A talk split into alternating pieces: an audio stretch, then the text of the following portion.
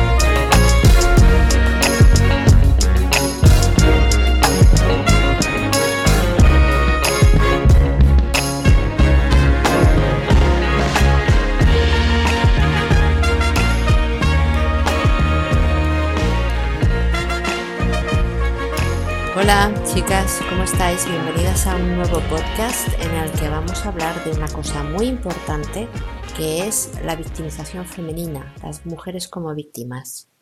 Este es un tema muy serio, del que yo sé bastante además, porque para la que no se haya enterado soy psicóloga y trabajo mayoritariamente con víctimas, sobre todo con víctimas de abuso sexual, también he trabajado con víctimas de malos tratos, por lo que sé bastante bien de lo que hablo. ¿Vale? Y además tengo una experiencia de vida que me permite decir ciertas cosas también. Voy a tratar este tema, lógicamente, con toda la seriedad que merece, ¿eh? porque es un tema muy serio. Para exponer lo que mm, quiero dar a entender, voy a empezar con dos ejemplos de mujeres reales que he sacado de la vida real, que nos van a dar las dos caras de la moneda de la victimización. Y vamos a entender bastantes cosas. Estos dos ejemplos de mujeres los voy a sacar de una conversación que tuve con mi mejor amiga hace unos cuantos días, porque la contacté porque tengo una amiga que necesita ayuda. Está en una provincia donde yo no estoy y no puedo ayudarla bien, entonces contacté con esta amiga para ver si ella me podía echar una mano. Y entonces esta chica está siendo víctima de una serie de cosas y pues salió el tema de la conversación, ¿no?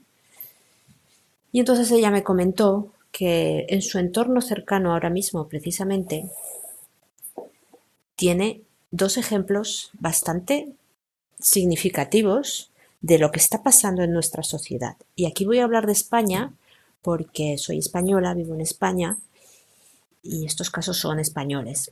Pero vais a ver las que me escucháis desde otros lugares del mundo que estos casos se podrían aplicar perfectamente a vuestros países, estoy segura. Y de hecho, adelante el debate, podéis explicarme casos que conozcáis similares en vuestro país o cómo funcionaría en vuestro país. Es un debate muy interesante, a mí me interesa mucho, desde luego.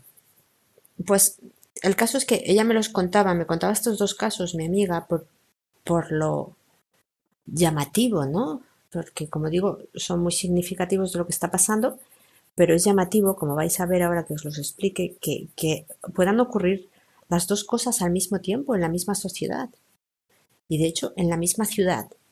Y es que el primer caso es el de una muchacha que está muy cerca de ella, que, bueno, ya de entrada en su infancia sufrió abuso sexual en la infancia, ¿vale? Y ya sabemos que hay una gran vinculación entre los abusos sexuales en la infancia y los malos tratos en la edad adulta. Te recomendaría, si no los has escuchado ya, que escucharas mis podcasts sobre, la, sobre los abusos sexuales en la infancia. Esta chica, como millones de mujeres que han sufrido abusos sexuales en la infancia, va a terminar en una relación de malos tratos donde eh, se ha casado o se ha unido a un hombre que es o bien un maltratador o como en el caso de esta chica, además de maltratador, pues parece que también es pederasta. Y muchas diréis, pero ¿qué pasa con esas mujeres? Que es que sales de, o sea, si tú misma lo has sufrido, con más razón deberías tener una alerta, ¿no? Que te indicara que estás en peligro o que no te, no te tienes que, casar con ese hombre. Con eso justamente no. Pues es que lo que ocurre es justamente lo contrario a lo que piensa la mayoría de la gente que debería ocurrir. Estas mujeres quedan mm, en un estado mental eh, de gran alerta si ellas, la mayoría sí tienen la alerta puesta todo el día, digamos, en el sentido de que les da miedo que a sus hijos les pueda ocurrir lo mismo que a ellas, pero al mismo tiempo tienen una venda sobre los ojos, literalmente, son incapaces de reconocer el peligro. Y estas dos cosas ocurren al mismo tiempo en ese cerebro. Tienen la alerta puesta, pero son incapaces de reconocer el peligro. Entonces, ¿qué pasa? Que se van a ir a meter justamente en la boca del lobo y van a, a comenzar relaciones una detrás de otra con hombres que son peligrosos para ellas y o para sus hijos. Y ojalá no fuera así, de verdad, pero así es. Es que son las matemáticas de la vida. Yo no sé, no entiendo.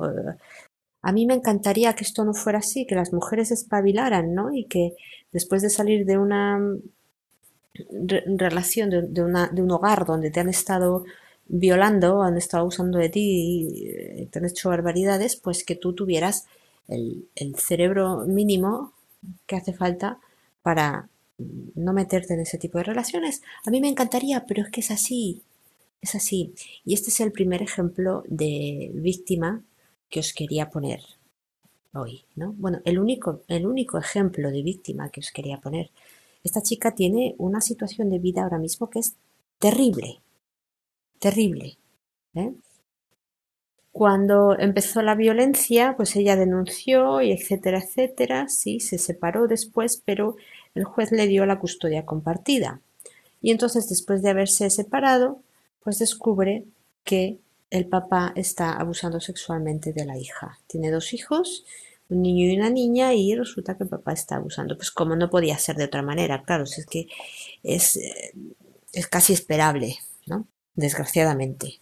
Él fue más astuto que ella y fue a los servicios sociales, antes de que ella denunciara, si no me equivoco, fue así, eh, fue a los servicios sociales a contarles a los servicios sociales la versión de él. Entonces, el primero que llega a los servicios sociales es aquel al que más van a escuchar, por lo visto. ¿eh? No estoy muy puesta en cómo funcionan ahora las historias con los servicios sociales. Sí sé que no son nada de lo que parecen. Me han contado demasiadas historias las víctimas, pero el caso es que ahora ella tiene denuncias y tiene pruebas médicas y tiene cosas, pero le cuesta poner a los servicios sociales de su parte. Él, por su parte, ya ha comprobado que el juez no le va a dar nunca la custodia plena a él y entonces lo que ha hecho ha sido ir al ayuntamiento de la ciudad donde vive para exigirles que sea el ayuntamiento el que tenga la custodia de los hijos.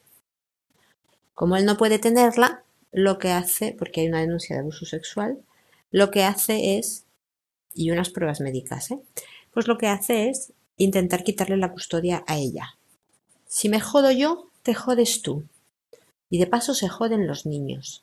Entonces yo no sé cómo va a terminar la historia. Están ahí en esa disyuntiva de él intentar quitarle la custodia a ella para dársela al ayuntamiento, a la, comunidad autónoma, que los llamamos aquí, las, comunidades autónomas son las que llevan las gestiones de, las que llevan las, la, las custodias de menores. Bueno, es la comunidad autónoma de Madrid, ¿vale? Entonces está intentando que la comunidad autónoma de Madrid se quede con la custodia de unos hijos que tienen ahí a su madre y que puede cuidarlos perfectamente.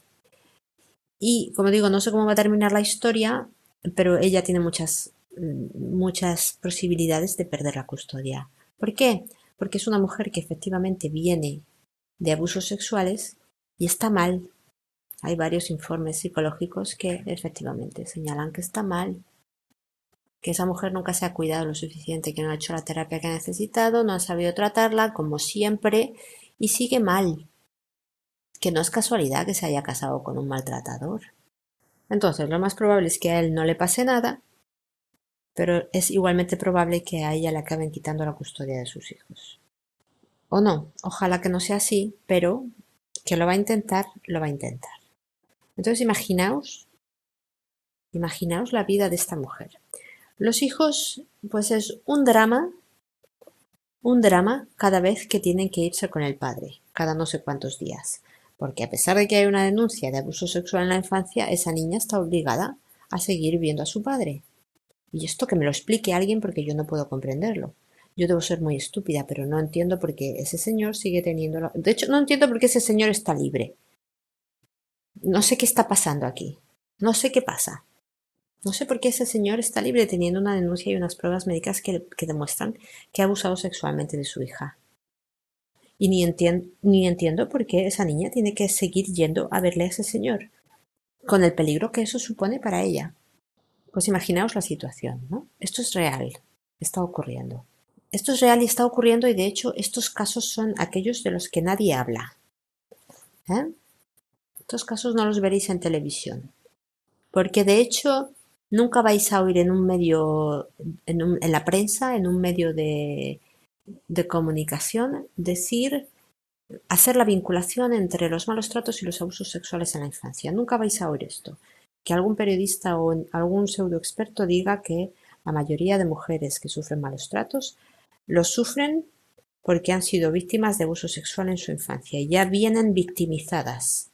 Esto no lo vais a oír. Y todo lo demás tampoco, claro. Si no dicen eso, todo lo demás tampoco lo dicen. Entonces es como si, no sé, como si les interesara tener a mujeres víctimas, ¿no? ¿Nos da esa sensación muchas veces? A mí sí. Bueno, Vamos con el segundo caso. El segundo caso que me contaba mi amiga era el de un matrimonio, otro matrimonio en su entorno también, que nunca se llevaron bien y a pesar de ello se casaron y tuvieron un primer hijo. Han estado siempre al borde del divorcio, nunca se han llevado bien.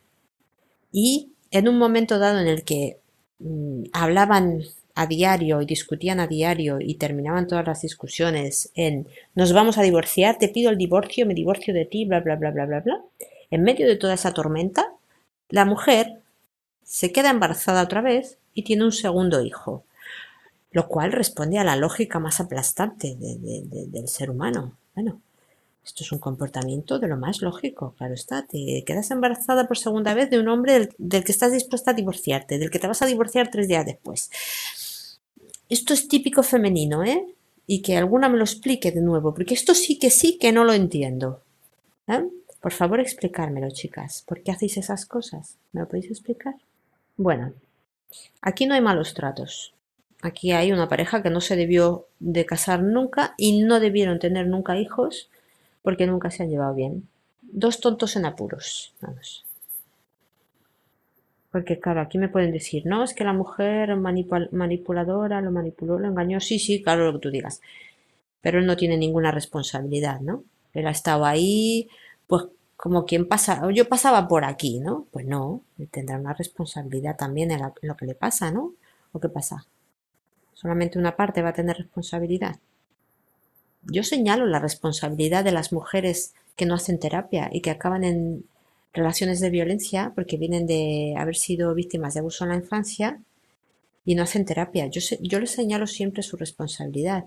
Es terrible lo que te pasó, pero a día de hoy eres adulta y como adulta te tienes que hacer responsable de tu vida.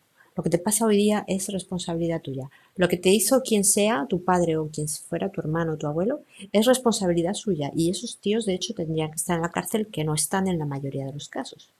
¿Mm? A ver, lo que tú traigas a tu edad adulta, una vez que ya eres adulta, es tu responsabilidad. De la misma forma, no voy a dejar de señalar la responsabilidad de los hombres dentro de las parejas. Porque una mujer puede ser la persona más manipuladora del universo y aún así habrá hombres a los que no pueda manipular.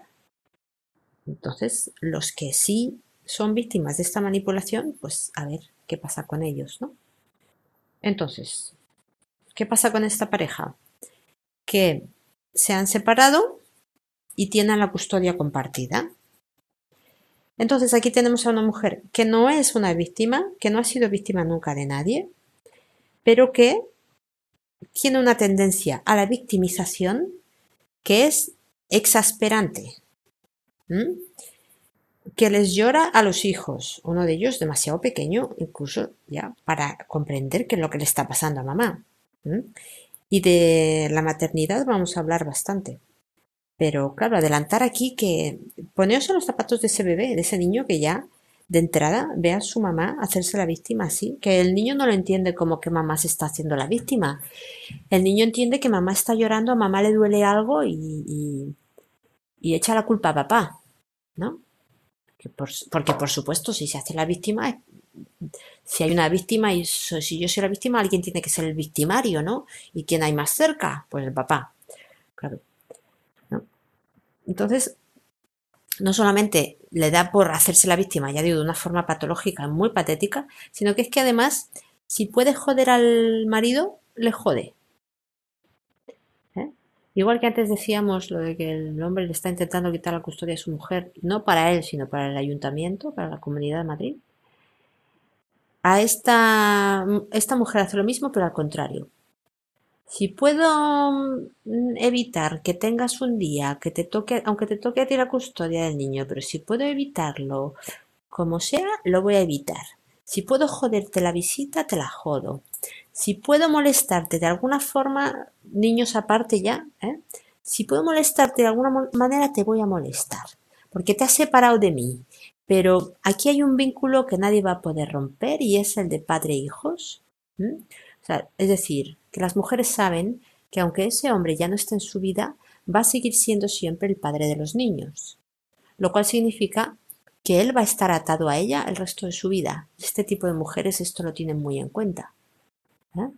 Vas a, vas a cambiar de vida, vas a tener, vas a vivir en otra casa, ya no vas a vivir con ella, lo que tú digas, pero no vas a dejar de ser padre nunca, una vez que, una vez que ya has tenido hijos.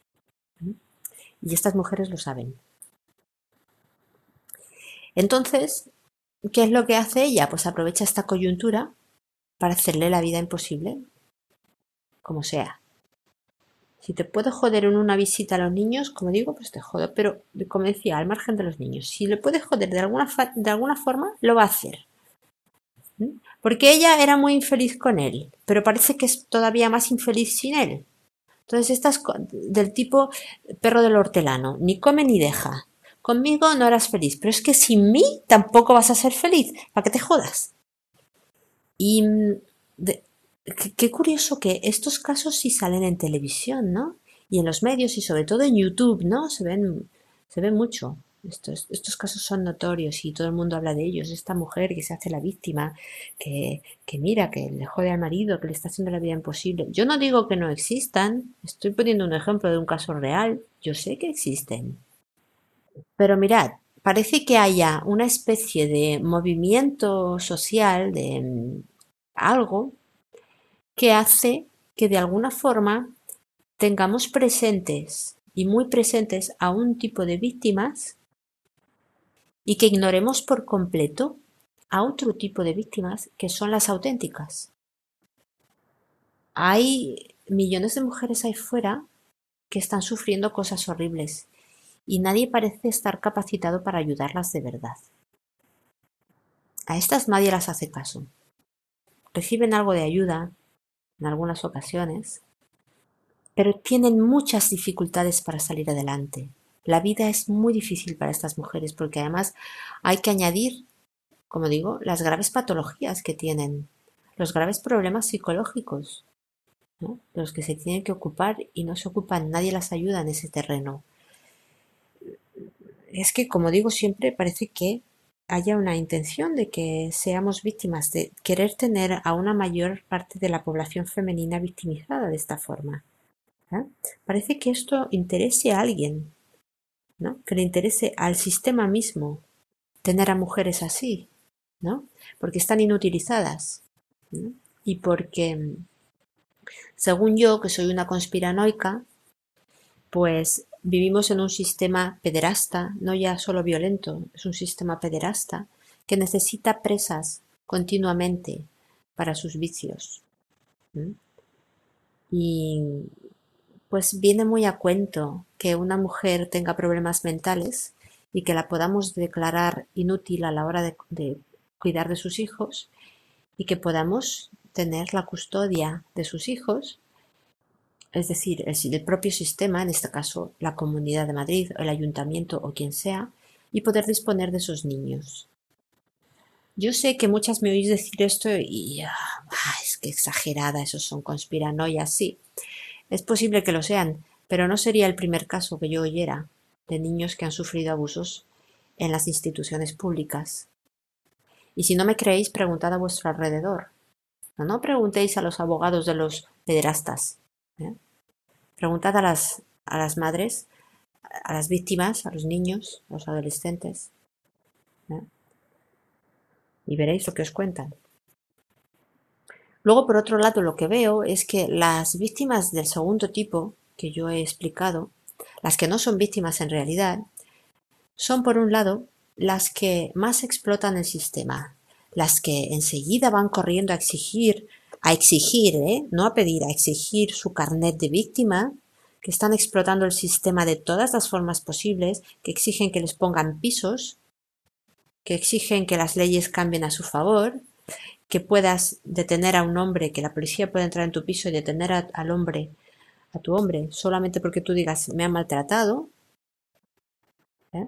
Todas estas cosas se han puesto en marcha basándose en el comportamiento y en las exigencias de este tipo de mujeres, que como veis no sirve de nada, nada de esto que han hecho sirve de nada para ayudar a las mujeres que de verdad están siendo víctimas y han sido víctimas en, el pasado, ni a sus hijos como hemos visto en el primer ejemplo, porque ambas mujeres viven en la misma ciudad, en el mismo país, las protegen supuestamente las mismas leyes, y sin embargo la primera mujer está totalmente desprotegida.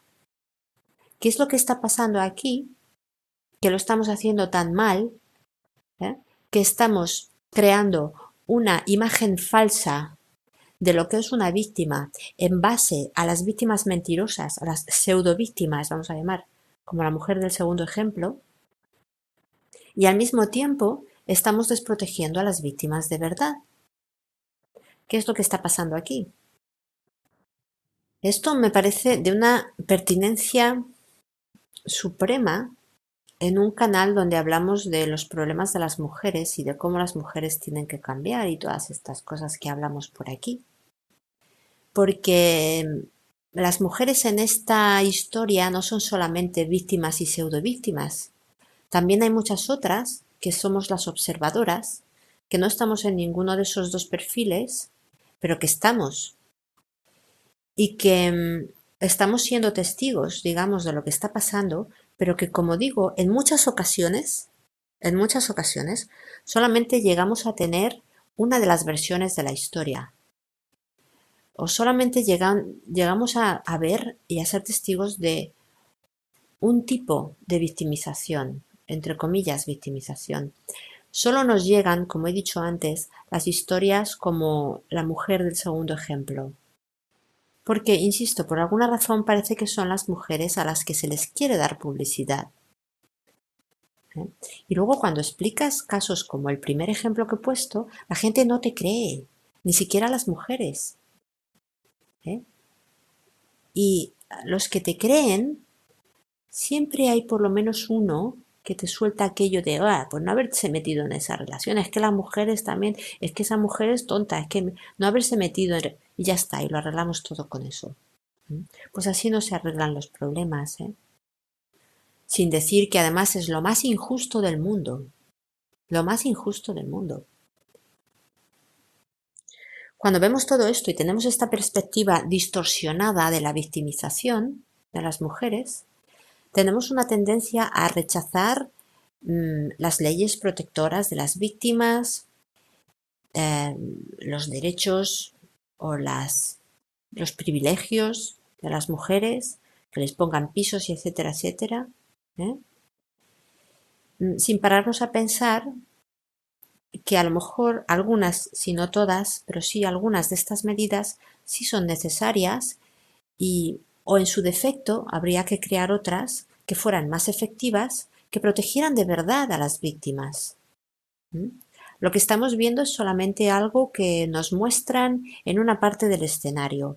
El resto del escenario de lo que ocurre en nuestra sociedad está a oscuras, digamos, y no alcanzamos a verlo. Entonces, por un lado, me gustaría llamar la atención de estas mujeres falsas, hipócritas, manipuladoras, que no es que sean malas madres o malas mujeres, es que son malas personas. Malas personas directamente. ¿eh? Que les están haciendo tanto daño a sus hijos primero, a sus maridos después, o a sus novios, pero en general que nos están haciendo daño a todas, empezando por aquellas que son víctimas de verdad. Lógicamente estoy hablando de las mujeres como la mujer del segundo ejemplo que he puesto. Mujeres manipuladoras, mentirosas, que juegan y explotan el rol de víctima sin ningún derecho y que, además, nos dan mala fama a todas. Demasiadas personas meten en el mismo saco a todas las mujeres. Como una se comporta así, pues ya todas. Pues eso no es verdad. Y a mí me gustaría llamarles la atención a estas mujeres y decirles, y que vosotras me ayudarais a decirles, que dejen de comportarse así. Que no tienes derecho y que nos estás haciendo daño a todas. A ver si te enteras. ¿Eh? Tú no eres víctima, no has sido víctima de nadie. Lo único que tienes es cara dura, mucha cara dura.